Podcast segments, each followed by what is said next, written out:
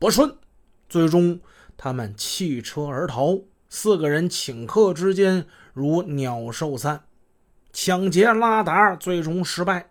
匪徒们贼心不死，他们下定决心再搞一辆。这一次骗雇出租车就由孙德林出面。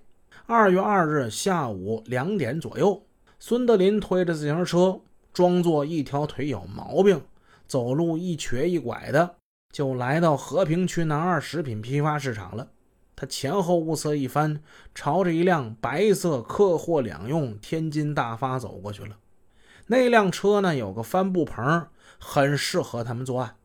天寒地冻的，司机邓少华还有妻子王艳华已经守在那儿很久，都没有人雇他们来了。夫妻二人眼巴巴的等着雇主，手冻得直抖。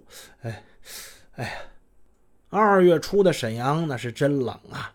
哎呀，这等着等着呀，杀人的魔鬼就来了。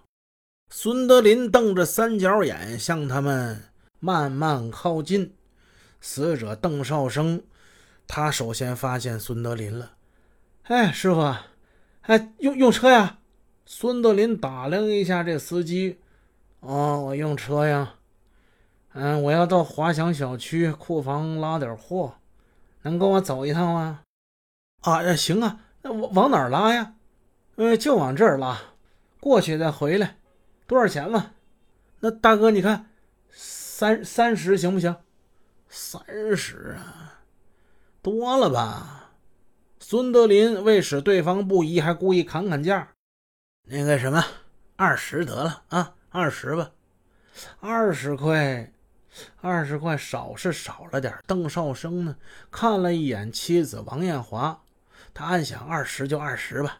虽说少点不挣白不挣，我不去呢，他就找别人车去了。所以他殷勤地打开了后车门，帮助孙德林把那自行车放进车厢之内。他让孙德林坐在副驾的位置上，然后向妻子王艳华挥了挥手，开车就向滑翔小区驶去。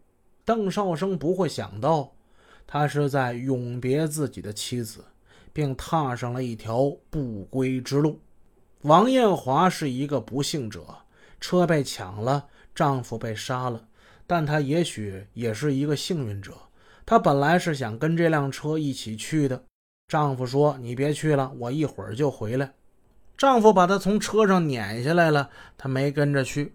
如果她随着丈夫一起去的话，这女人必然死于匪徒之手。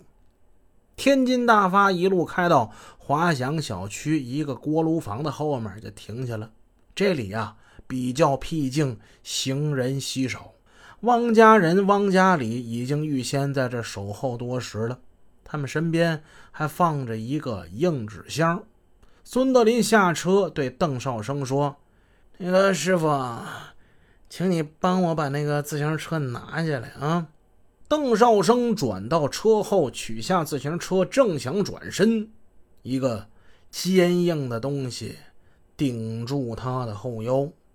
邓少生回头一看，那个雇车的刚才那瘸子，此时手里紧握一支手枪，瞪起三角眼，凶相毕露。